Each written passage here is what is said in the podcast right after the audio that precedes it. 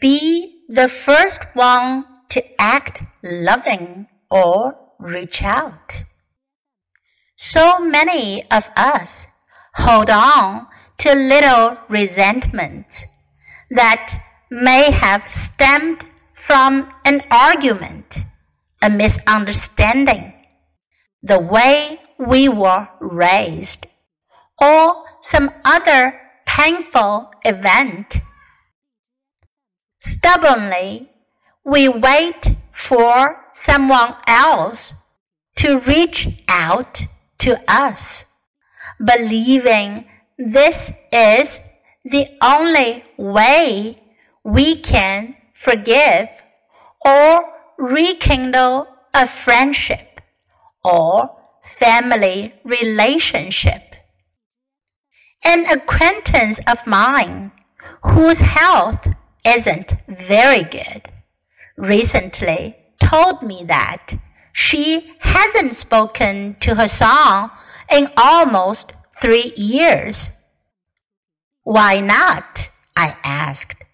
She said that she and her son had had a disagreement about his wife and that she wouldn't speak to him again unless he called first.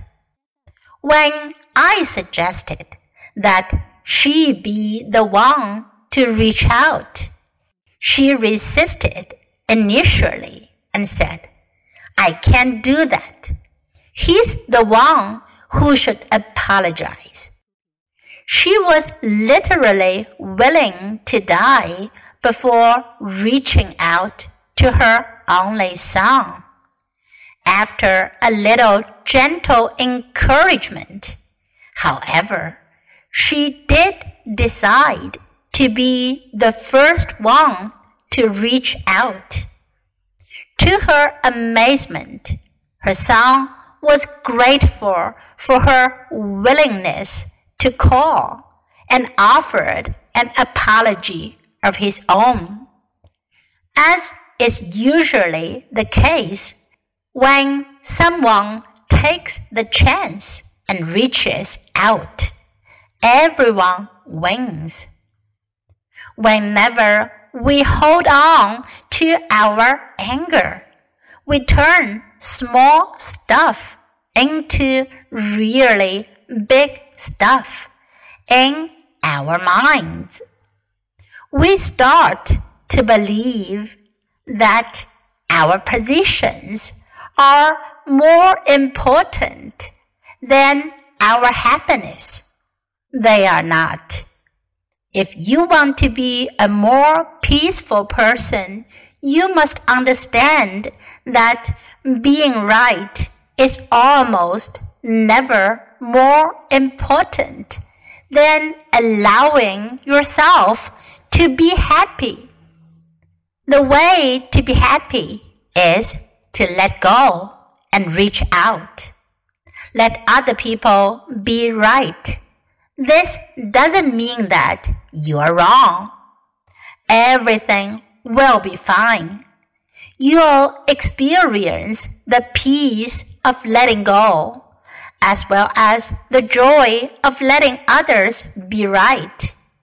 You'll also notice that as you reach out and let others be right, they will become less defensive and more loving toward you. They might even reach back. But if for some reason they don't, that's okay too. You'll have the inner satisfaction of knowing that you have done your part to create a more loving world. And certainly you'll be more peaceful yourself. Be the first one to act loving or reach out. So many of us hold on to little resentments that may have stemmed from an argument or misunderstanding, the way we were raised, or some other painful event. Stubbornly, we wait for someone else to reach out to us, believing this is the only way we can forgive or rekindle a friendship or family relationship. An acquaintance of mine whose health isn't very good recently told me that she hasn't spoken to her son in almost three years. Why not? I asked. She said that she and her son had had a disagreement about his wife and that she wouldn't speak to him again unless he called first. When I suggested that she be the one to reach out, she resisted initially and said, I can't do that. He's the one who should apologize. She was literally willing to die before reaching out to her only son. After a little gentle encouragement, however, she did decide to be the first one to reach out. To her amazement, her son was grateful for her willingness to call and offer an apology of his own. As is usually the case when someone takes the chance and reaches out, everyone wins. Whenever we hold on to our anger, we turn small stuff into really big stuff in our minds. We start to believe that our positions are more important than our happiness. They're not. If you want to be a more peaceful person, you must understand that being right is almost never more important than allowing yourself to be happy. The way to be happy is to let go and reach out. Let other people be right. This doesn't mean that you're wrong. Everything will be fine. You'll experience the peace of letting go as well as the joy of letting others be right. You'll also notice that as you reach out and let others be right, they will become less defensive and more loving toward you. They might even reach back. But if for some reason they don't, that's okay too. You'll have the inner satisfaction of knowing that you have done your part to create more loving world and certainly you'll be more peaceful yourself.